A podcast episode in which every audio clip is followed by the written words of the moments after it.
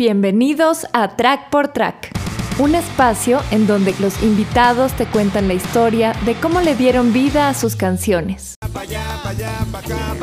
Buenas, buenas amigos, mi nombre es Aurelio Martínez, tocaba el saxofón desde los comienzos del grupo Bacalao Men por allá en 1999 hasta que bueno, sacaron el segundo disco, el último Bugalú. Entonces nada, saludos a todo este poco de bacalao que nos estamos aquí reencontrando en esta campaña del señor Álvaro. No vacilaremos el Big Bang. En la bicicleta intergaláctica se grabaron unas líneas con el saxo, pero después al final no se usaron. Y pasó un buen tiempo que se sacara el disco, si no mal recuerdo, que bueno, cuando el disco se culmina para sacarlo y todavía yo no estaba tocando con Bacalao. Y de hecho hay un tema que graba Rodolfo Reyes, Julio creo que estaba ya como comenzando a incorporarse a Bacalao, o sea, la verdad que esa parte no la recuerdo bien, porque es que sé que fue como largo el tramo de sacar al, disco el nuevo Bugalú.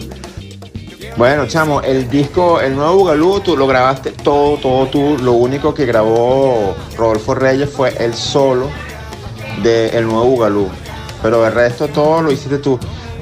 En ese disco eh, estábamos pendientes de, que grabaras con un barítono y hubo unos temas en el que agarramos el saxo tenor tuyo y, tumbamos una octava digitalmente con un plugin para que sonara como un barítono.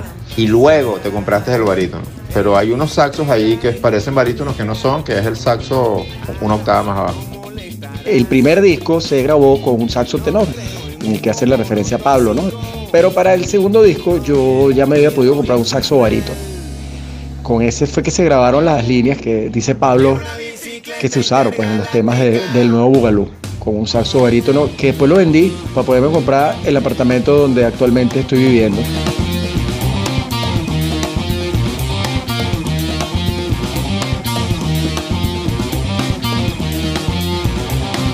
Eh, bueno, de la bicicleta intergaláctica recuerdo que Pablo como que ya traía algo la letra o alguna parte de la canción también y le faltaba un empujón y nos pusimos un día ayer los dos a, darle y terminamos la parte de la música. La letra que sí es completa de Pablo, pero terminamos unas partes y luego la parte final que es como con la, guitarra distorsionada, etc. Y nada, siempre nos pareció como que era una de las más fuertes del disco, ¿no? De hecho creo que es la segunda. Y bueno, utilicé el Sig que es como súper característico es como todo modulado ahí como un wah programado. Ese pedal de modulación es bien característico con el tema. O sea, cuando oyes la grabación es así como que es uno de los ganchos es ese sonido. Y recuerdo que se te echó a perder una vez y entonces ya no sonaba, no lo podíamos hacer más el sonido que era, ¿no? Que era como un efecto de filtros así caóticos, así que tenía como unos pocos de faders y tú subías y bajabas los filtros independientemente de las frecuencias del filtro.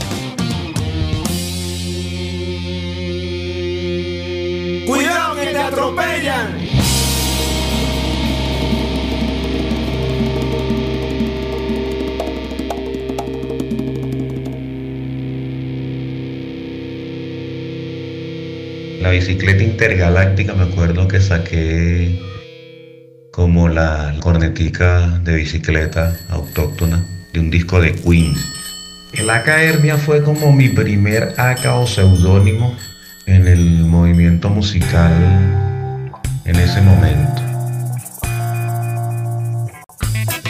Sí, a nivel del componente, los sonidos que usé fueron un disco Battle Brace, un disco como herramientas que usan mucho los DJs de hip hop y trae muchas texturas y cosas. Bueno, en aquel entonces estuve trabajando con unos europeos, mucho con el Gavanta Cateño, que le produje dos discos, y con Mario Díaz, que es otro europeo central bien importante. Y nada, pues estaba en esa onda del joropo central, el joropo tuyero, estaba escuchando muchísimo esa música y eso se mezclaba con un grupo que es bastante importante para mí, que es un 2, 3 y fuera. Y bueno, eso cuando empecé a trabajar con el joropo central, como que lo uní, pues las dos cosas.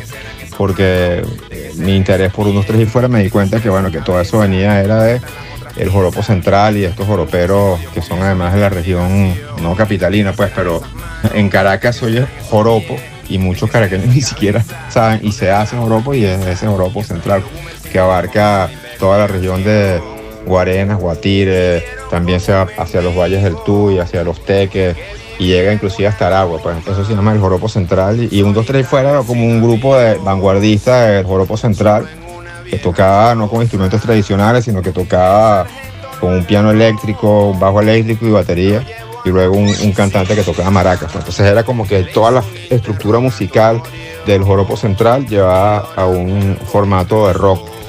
Y bueno, por supuesto eso se casaba totalmente con lo que nosotros hacíamos, pues, y con lo que nosotros queríamos hacer, pues, para nosotros descubrir eso era una cosa muy similar a, lo mismo que sentí cuando descubrí los Bam en este formato que te dije al principio, que era el formato de los años finales de los 60, 70, que era un formato rock and rollero, pero con los ritmos de la música latina, pues. Entonces, bueno, ese es ese tema, pues ese tema es el resumen de todo eso.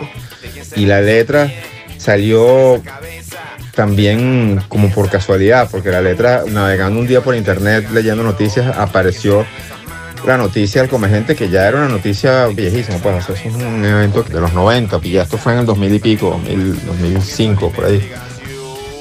Bueno, nada, me encontré con esa crónica por ahí y la leí me inspiró a hacer una crónica sobre eso, lo que es una crónica, de hecho, casi literal de lo que se encuentra por ahí escrito de lo que fue la historia del Comegente. Comegente, esa fue la primera canción que grabé a distancia con ellos, porque ya yo me había ido a Canadá a estudiar audio y Pablo se hizo ese tema completo con ellos allá en Venezuela y me lo enviaron para grabar una guitarra y yo grabé la guitarra desde mi casa y luego se lo envié, que sobre todo creo que lo utilizan al final del, Come Gente. Hicieron huelga de.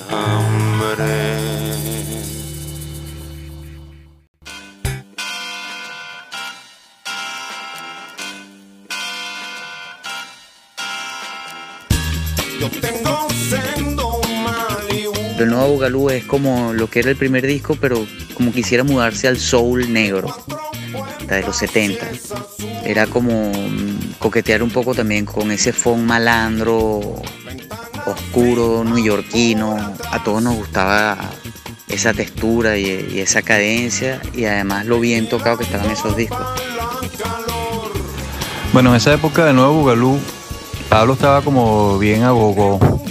Le gustaban esos temas así como los que bailaba Batman en las fiestas de la serie de los 60.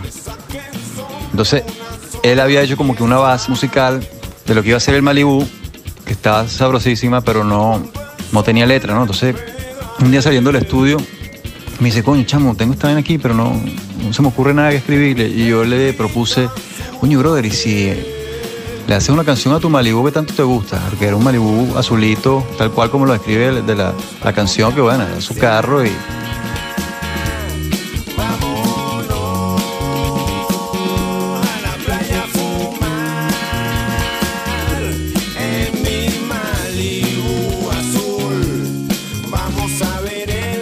Ok, cuando yo había entrado a la banda tocaba la guitarra Rafa, pero Rafa estaba allá allí, si no estaba yéndose para Boston, estaba ya ido a Boston y, se quedó para hacer eso. Y cuando Rafa se va, entró a tocar Rigel. Pero fue súper interesante porque Rafa tiene un concepto muy de él, muy especial, y Rigel llegó y también puso el suyo. Cada uno ha aportado una cosa diferente. Luego Rigel se va a estudiar a Londres y se suponía que íbamos a tocar un tiempo sin guitarra hasta que Pablo me dice que había un show y Sebastián había invitado a un muchachito que se llama Gustavo, el famoso camburito, para probarlo pues. Y Gustavo llegó al ensayo, estaba súper nervioso, súper, súper nervioso. Y Gustavo tocó absolutamente todo de memoria, perfecto. Y nos dejó así como, wow. Por acá Tomás Fajardo, percusionista, coros, bacalao, me camburito. Cambur podía ser mi voz. Y con solo escuchar un momento se aprendía hasta los solos que yo hacía, las inspiraciones que yo hacía. Era increíble ese muchacho. Me acuerdo una vez, creo que fue un ensayo, algo así, vamos a pasar el japonés y Gustavo canta el japonés. Así como cuando llegó la primera vez, cuando fue a la prueba, bueno, se sabía todos los números, los viejos, los nuevos, los, no sé. eh, se sabía todas las canciones, eh, una, una locura ese muchacho. El tema con el disco Sabaneando, eh, nosotros habíamos tocado un concierto en la Facultad de Arquitectura de la UCB, alternando con el Sexteto Juventud, si mal no recuerdo, que fue un concierto increíble. Nosotros tocamos, les abrimos a ellos, ellos cerraron y la verdad que eso fue fabuloso. Y luego Pablo y yo nos fuimos al Maní a seguir escuchando salsa ese día, pero a todos nos gusta la salsa.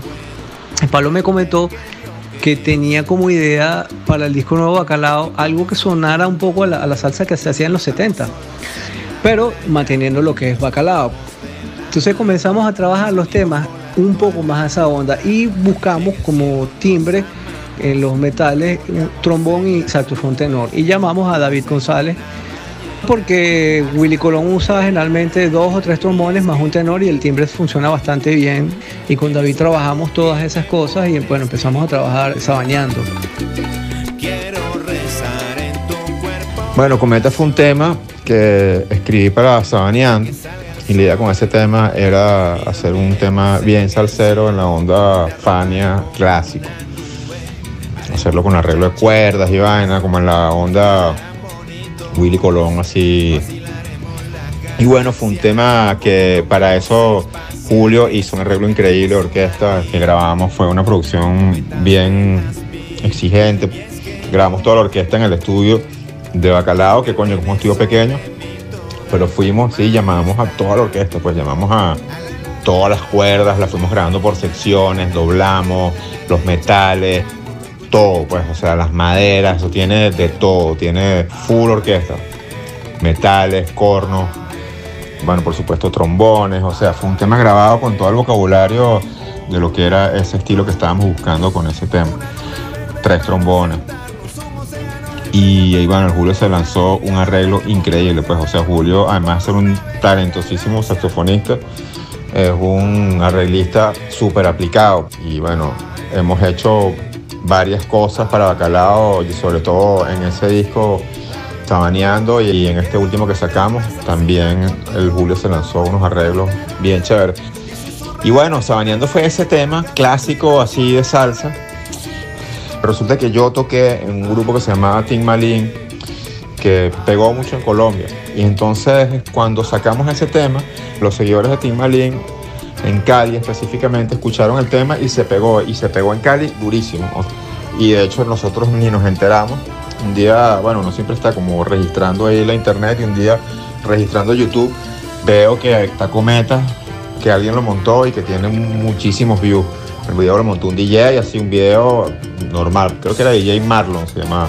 Monta el video y, y la vaina tiene que sí, no sé, 60 mil views. Y yo, wow, pero este video tiene 60 mil views y ¿por qué? Y de repente empiezo a ver que hay más videos montados y todos tenían que si 60, 10 mil views.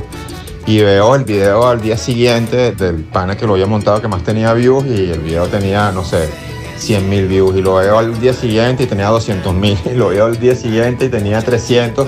Y de repente o sea, el video llegó a tener, no sé, un millón de views. Y hasta lo tumbaron. Y después lo volvió a montar y como que se convirtió en un tema que radiaron muchísimo en Colombia, lo pusieron muchísimo los DJs en Colombia, en Cali, que ellos se hacen llamar la capital de la salsa.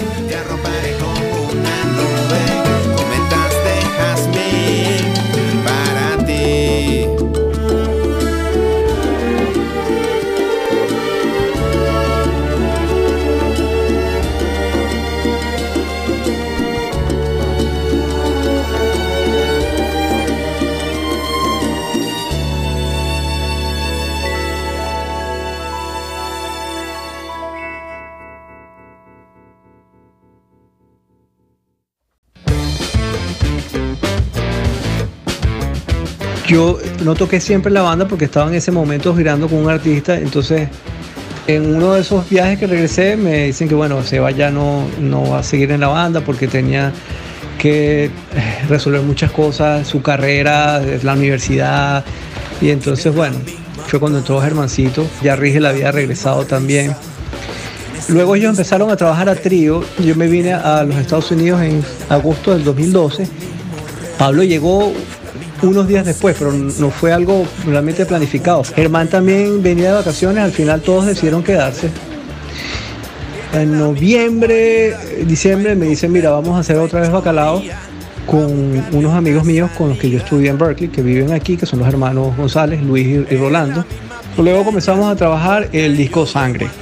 Para ese momento ya tengo barítono, que era lo que Pablo básicamente estaba buscando, y empezamos a probar y realmente eh, sucedieron cosas bien cool. Maletín, alumbra, sangre, son así como los primeros temas que escribí de sangre. Y son temas que tenían una búsqueda similar a nivel estilístico, o sea, a nivel de producción, ritmos y de sonoridad que se buscaba con las canciones. Era como songo, pero que se sintiera el power trio de guitarra, bajo y batería. De hecho, la idea justamente era tener el tumbado latino sin necesidad de que estuvieran los instrumentos tradicionales de ese estilo, sino más bien como que fuera una cuestión de de llevar los ritmos a los instrumentos que nosotros tocamos.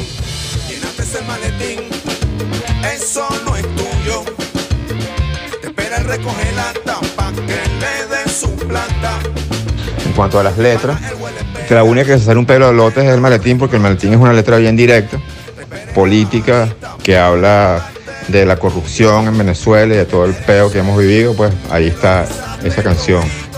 Hola, ¿qué tal? Soy Luis González y toco guitarra en Bacalao. Sí, bueno, lo que pasó con el disco Sangre es que, claro, muchas de las canciones ya estaban montadas, pues no todas. Por ejemplo, las que yo participé con la grabando en la guitarra eran justamente las que faltaban por terminarse o se hicieron nuevas. Entonces, la banda, pues aquí, hecha en Miami, no participamos grabando en todas las canciones. Pues nada, yo grabé en, el maletín. No es nada muy complicado, un bastante básico de guitarra. Pues la idea es que sonara todo bastante raw, bastante natural y se grabó en el estudio de Center Tone aquí en Miami, que es mi estudio, y el de Rolando. Y básicamente fue con un 421 creo, directo con unos preamps API y creo que grabé la guitarra. De hecho, ahora pensándolo bien, no sé si utilicé los pedales para grabar o grabé directo en algunos casos y con un poquito de distorsión, con un tube screamer, que es lo que me gusta a mí. En el maletín, por ejemplo, lo que faltaba grabar, la guitarra, esta lead que hace el solo y que hace las líneas de metales. Pues un poquito de la característica que ha sido de Bacalao últimamente, que es que pues la guitarra básicamente está haciendo los mambos que harían normalmente los metales junto con el saxofón de Julio. Después el, el maletín, pa, para, pa, pa, pa, pa, para, pa, pa, pa, pa, pa, pa. Entonces la idea es como tener un riff principal, como se hace mucho en el rock, y llevarlo así a guitarra, bajo y batería. Para, pa, pa, pa, pa, pa, para, pa. Ese es el riff principal de Alumbra. Alumbra y Sangre si son un pelo más como existenciales, pues aunque Alumbra también toca, pero desde una óptica un poco más íntima y más personal, el peo que estamos viviendo, tanto político como espiritual, pues humano, al que nos enfrentamos, porque es un peo que abarca todos los estratos del ser, pues. O sea, yo creo que siempre hemos escrito canciones que hablan desde el lado íntimo, desde el lado personal, de vainas existenciales y también nos hemos salido a buscar cosas más cotidianas, pues como tal vez un Malibu o un come gente, pues que es algo totalmente concreto. Yo digo que la temática de Bacalao, las letras sobre todo, evocan siempre lo cotidiano del venezolano. O sea, creo que cualquier venezolano que escucha muchas letras de Bacalao siempre hay referencias ¿no? de cosas que a nosotros como venezolanos nos tocan y nos conmueven o nos hacen o nos dan risa o nos, nos emocionan, tocan nuestras emociones. Me parece que inclusive me parece que es hasta único de alguna manera como pasan las canciones de la banda. ¿no? Y bueno, más particularmente las letras de Pablo, pues que escribe la gran mayoría de las canciones. No es para que se emocione y mañana cuando me vea me quiera dar un abrazo, no, no. Pero bueno, el Señor sabe escribir sus letras muy bien. Y al final de su vuelta, el horizonte en candela. Yo digo que los próximos pasos, bueno, como en toda banda, seguir trabajando material original nuevo, seguir eh, sacando canciones nuevas para el próximo disco, que ya lo estamos pensando. Luego seguir el trabajo de, bueno, tocar, tocar mucho este año. La idea es que tocar y eh, inclusive salir a tocar afuera. Nos encantaría ir a México, ya tenemos algunas ofertas para ir para allá y seguir trabajando con la banda.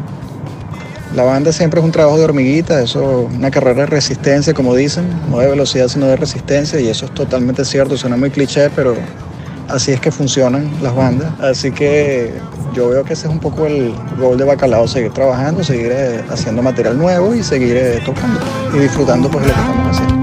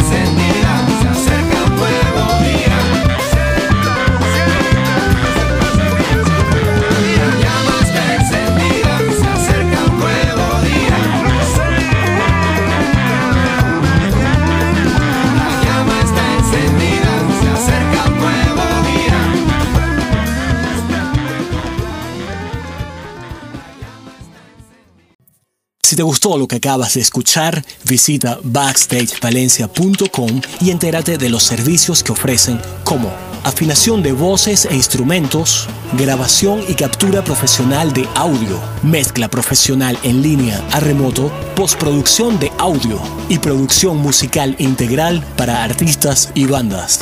Backstage Studios Valencia es el equipo de trabajo que necesitas para desarrollar tu carrera musical.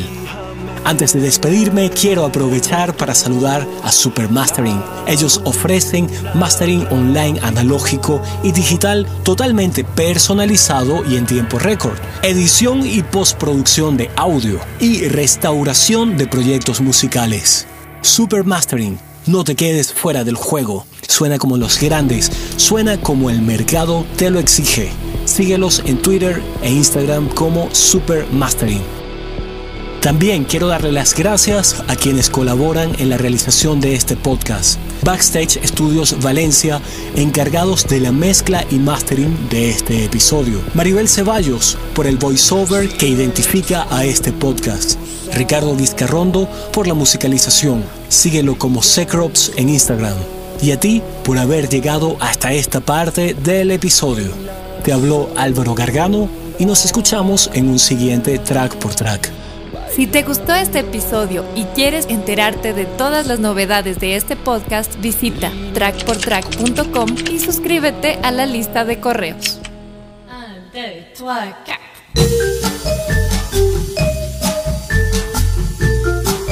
¿Qué tal muchachos? Le habla a Costa de 1, 2, 3 Sonido Podcast saludando a nuestros amigos de Track por Track. Ya saben, vayan a Spotify, escuchen Track por Track, después 1, 2, 3 Sonido y ahí vamos. Saludos gente.